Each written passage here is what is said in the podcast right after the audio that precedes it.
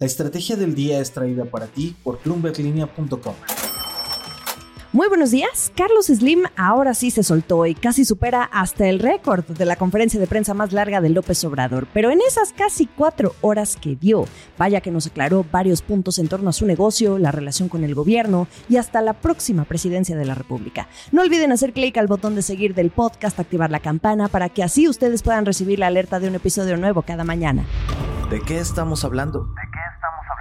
Cuando Carlos Slim tiene ganas de hablar, convoca a una conferencia de prensa. Al menos así lo ha hecho en los últimos años, desde enero de 2017, cuando decidió citar a los medios en sus oficinas para profundizar en su postura sobre la relación entre México y Estados Unidos, luego de que Donald Trump ganara la presidencia de ese país. Los periodistas aprovecharon para desahogar todas las dudas. Y él las escucha y responde a todas, hasta preguntar lo impensable. ¿Perdón? ¿A la de Grupo Carso o a cuál? Por ejemplo, aquel enero de 2017, sobre si pensaba lanzarse a la presidencia de la República en México. Todos los cuestionamientos, incluyendo este, lo suele tomar de buen humor, bromea, y en este caso respondió que su vocación es empresarial.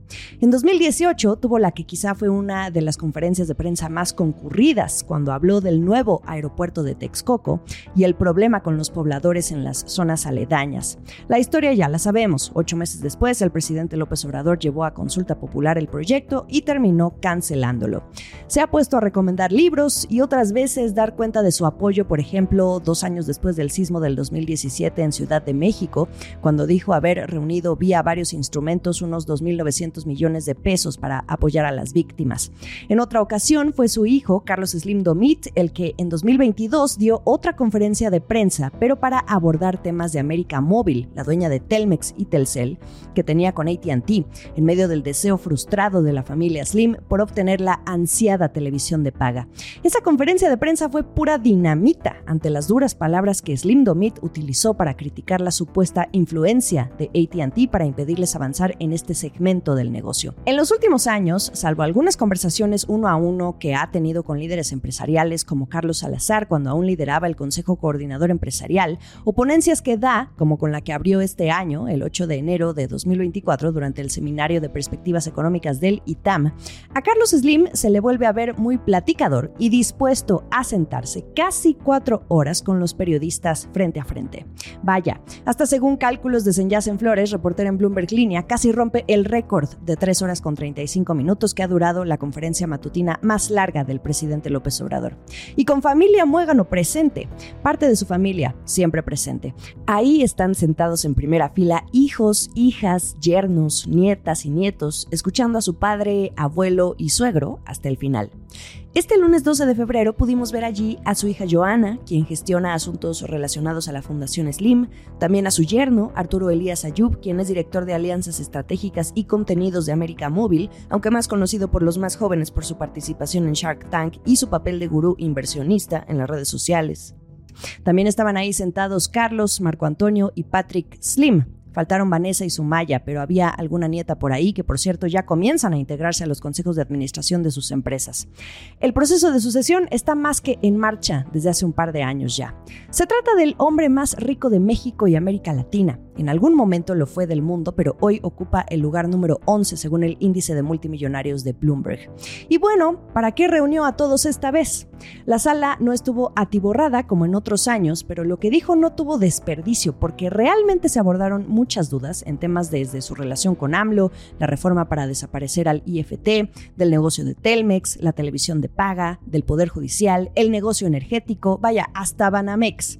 Sin embargo, apenas dio inicio esta rueda de prensa, con medios nacionales e internacionales, se le escuchó decir que el motivo de su convocatoria tenía que ver para comentar su historia empresarial por todas las cosas que se dicen, escriben y opinan, según dijo, sobre su fortuna e influencia. Bueno, esta vez hasta hubo material didáctico, nadie se esperaba esta clase de historia que literalmente abarcó desde el año 1966, sus acciones de Banamex, pasando por la creación de Imbursa, la privatización de Telmex, el crecimiento de Grupo Carso y por supuesto América Móvil. Puntos importantes a rescatar. Sobre su relación con López Obrador dijo que tiene discusiones cordiales, pero se las está guardando para cuando salga de la presidencia. Pues sí, hay que seguir cuidando la relación y el negocio. De lo más interesante que dijo fue sobre Telmex, después de volver a abordar el tema más polémico respecto a que si se le regaló, Slim lo asegura y lo apuesta que no. Pero actualmente reconoce que hoy Telmex no es negocio. Revela que es por el pasivo laboral, pero también por esa herida abierta que Slim tiene. Dice que porque se les ha excluido de la competencia, porque no les pueden dar la televisión de paga. O bueno, más que solo eso, lo que les permitiría ofrecer el famoso triple play.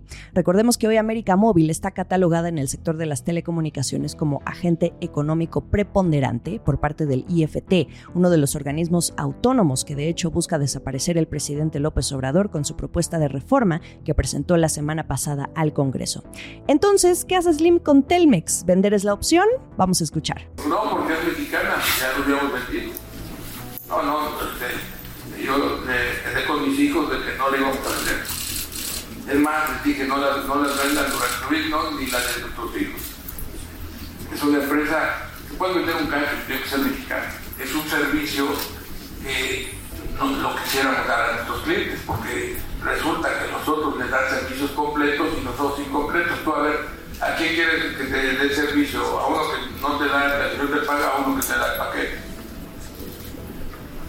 Sea, que te da el paquete. Bueno, entonces por eso perdemos Entonces es muy importante Ahí lo tienen. Minutos más tarde aclaró que no dijo que Telmex no era rentable, sino que el negocio ha ido bajando. Tomen apunte de esto, que ya viene el reporte financiero de América Móvil. Igual y fue un golpe a visa de los números que vamos a encontrar. Y ya que tocamos asuntos del Instituto Federal de Telecomunicaciones, el IFT, ¿qué opina Carlos Slim sobre la reforma constitucional de AMLO para desaparecerlo? Habló un poco de los líderes que ha tenido este organismo desde el sexenio de Enrique Peña Nieto, pero más bien se concentró en su autonomía. Vamos a escuchar. En el pasado, este, el presidente del, del, y de la Comité lo, lo ponía, primero el secretario de Comunicaciones puso a su segundo en la Comité.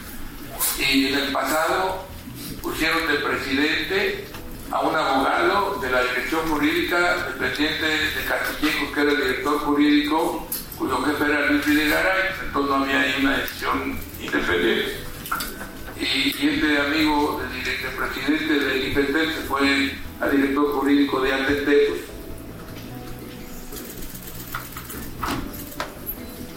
muy mal hecho, ¿no? Entonces, yo creo que si van a ser autónomos, que sean autónomos de de ya lo escucharon. Carlos Slim evadió si está a favor o en contra de la reforma para desaparecer al IFT, pero dijo que si este organismo va a ser autónomo, que lo sea de a de veras.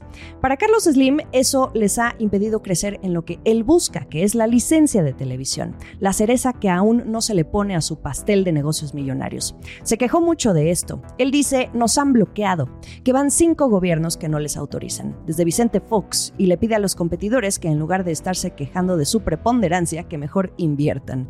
A partir de esto menciona que por esa misma razón es que no se le podría considerar como un empresario que ha sido el consentido o el más beneficiado por el gobierno de López Obrador, porque para él no hay televisión. De la obra pública en este sexenio, mencionó que de las obras estrella de AMLO solo se le ha dado el tramo 2 del tren Maya. Y ahí se quiso quedar porque no abordó quizá algunos otros contratos que no son necesariamente de las obras estrella. También dio algunas cifras sobre lo que ganaron sus empresas de construcción en México y España en todo 2023. Sobre otra reforma de AMLO, la del Poder Judicial, Slim se limitó a decir que le parece fantástico que los tres poderes del Estado tengan diferencias y sobre sus inversiones en el proyecto del gobierno de Internet para Todos, volvió a mencionar lo de la preponderancia.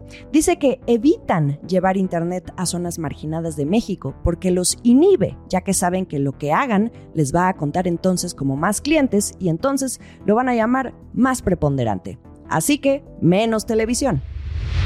En otras noticias. Cuando se trata de Carlos Slim, hoy hay un tema en la mesa que si me preguntan es el más interesante de todos y tiene que ver con el negocio energético.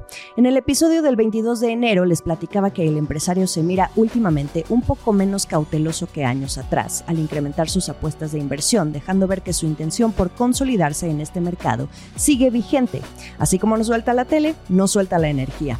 Slim está escalando sus apuestas en el negocio del petróleo y la energía en los últimos meses, lo mismo a través de inversiones en megaproyectos petroleros con el gobierno mexicano que con otros grupos privados en México, Estados Unidos y América Latina.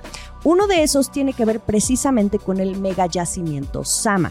Se trata de un campo marino compartido entre Pemex y un consorcio privado encabezado por Talos Energy, en el que participan las petroleras Harbor Energy, Wintershall D y también Grupo Carso, de Slim.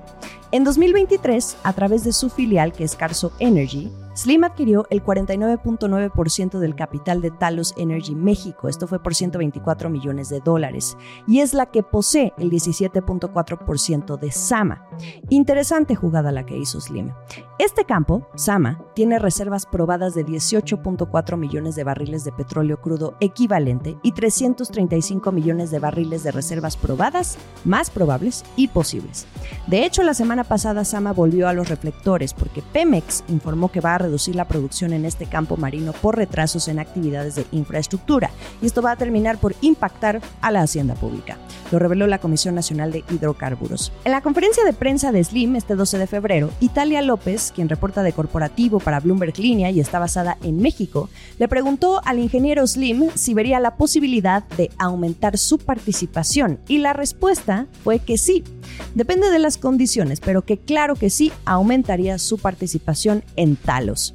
Una vez más, y en vivo y a todo color, esta vez Carlos Slim deja muy claro que su apuesta energética está más activa que nunca y va por más de ser necesario. Dice que no están entrando para ser el 10% de Sama, están buscando ir más allá y tener una actividad en el sector más importante y eventualmente llegar a la petroquímica. Anoten esa declaración. Sorbo electoral. ¿Y qué espera Carlos Slim, el hombre más rico de México y América Latina, sobre la nueva o el nuevo presidente? Durante la conferencia de prensa que ofreció el lunes 12 de febrero, realmente enfatizó lo que ya ha mencionado anteriormente. Carlos Slim dice que a México le hacen falta dos cosas y tiene que ver con la inversión que ha sido relativamente reducida. Él propone la siguiente fórmula, una inversión anual del 28 al 30% del Producto Interno Bruto y menciona que China anduvo alrededor del 40%.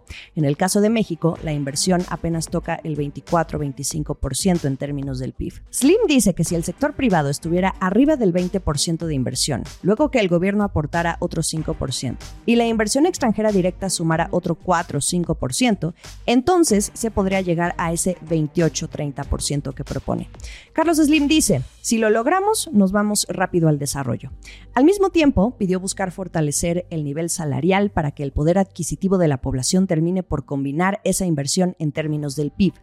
Esas son sus dos cosas. Respecto a los candidatos a la presidencia, especialmente Claudia Sheinbaum y Xochitl Galvez, dice conocerlas bien y desde hace mucho tiempo.